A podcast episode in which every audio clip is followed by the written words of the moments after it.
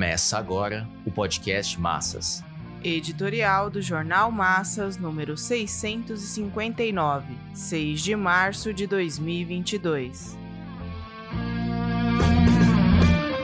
Medidas do imperialismo agravam a crise econômica mundial. Somente a classe operária organizada e mobilizada pode dar uma saída progressiva à guerra.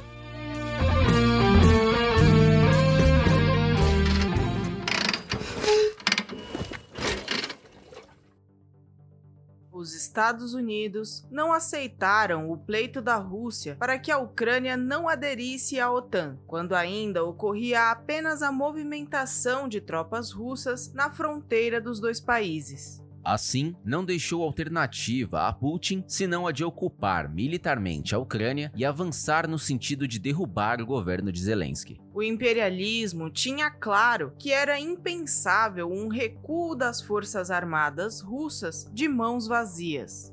Ao não se procurar um acordo de neutralização da Ucrânia, Biden tinha absolutamente claro que se instalaria a guerra. Também tinha claro que a OTAN não poderia intervir diretamente contra a operação militar da Rússia. A divisão no seio da burguesia europeia quanto a uma ação dessa natureza pôs um limite à diretriz norte-americana de incentivar uma guerra que fosse além das fronteiras da Ucrânia o governo e a oligarquia ucraniana admitiram tornar o seu país um peão da diretriz do imperialismo, de fechar o cerco militar à Rússia. Todos tinham a perfeita noção de que a Ucrânia seria arruinada, de que não havia como resistir militarmente à incursão das tropas russas, de que as instalações nucleares não tinham como ser protegidas, de que haveria morticínio de civis e de que se formaria uma onda de refugiados. Tanto os Estados Unidos e seus aliados europeus quanto a Rússia tinham calculado as bárbaras consequências da guerra, que não se sabe ainda até onde pode chegar. A Rússia não é uma potência econômica, mas se conservou como potência militar no pós-guerra, ainda quando se valia da União das Repúblicas Socialistas Soviéticas completamente degenerada e muito distante da que se originou da Revolução de Outubro de 1917. Por enquanto, essas condições permitiram a Putin ir à guerra na Ucrânia, um passo muito mais ousado do que aquele dado na Geórgia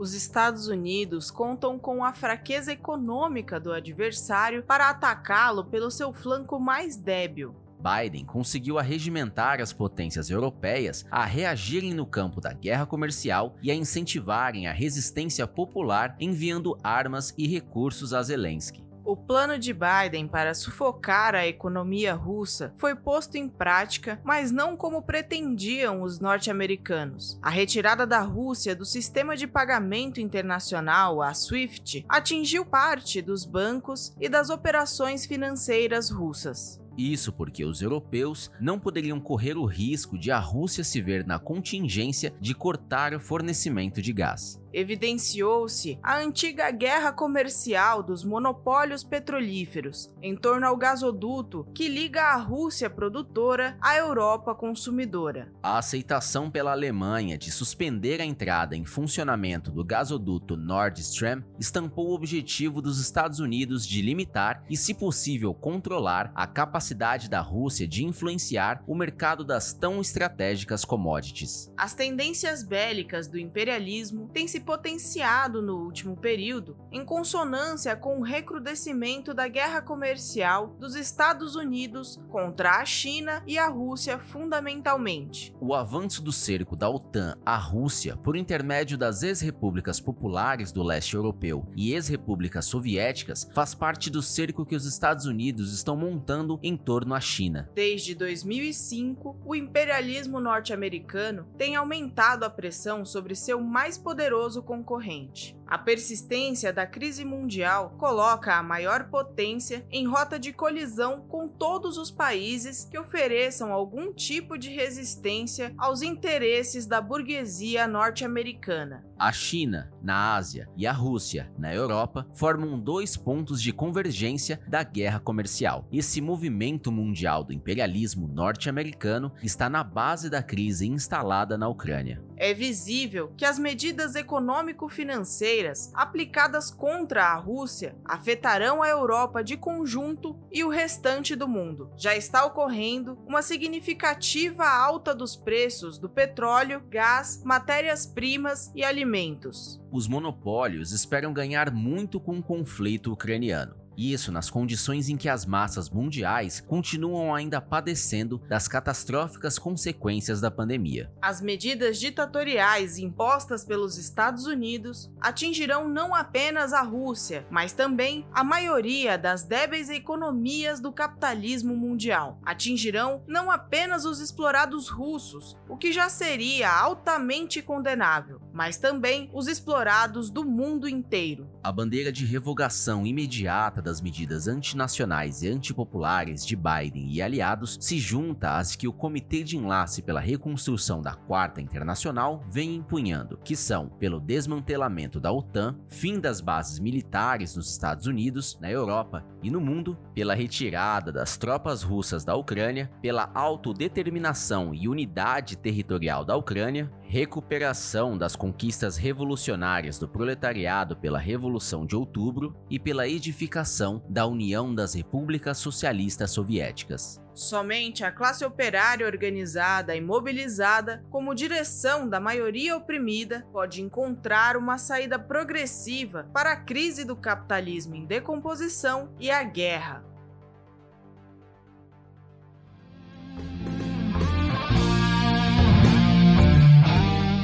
Esse podcast é apresentado pelo Partido Operário Revolucionário, membro do Comitê de Enlace pela Reconstrução da Quarta Internacional. Para mais informações, acesse formassas.org.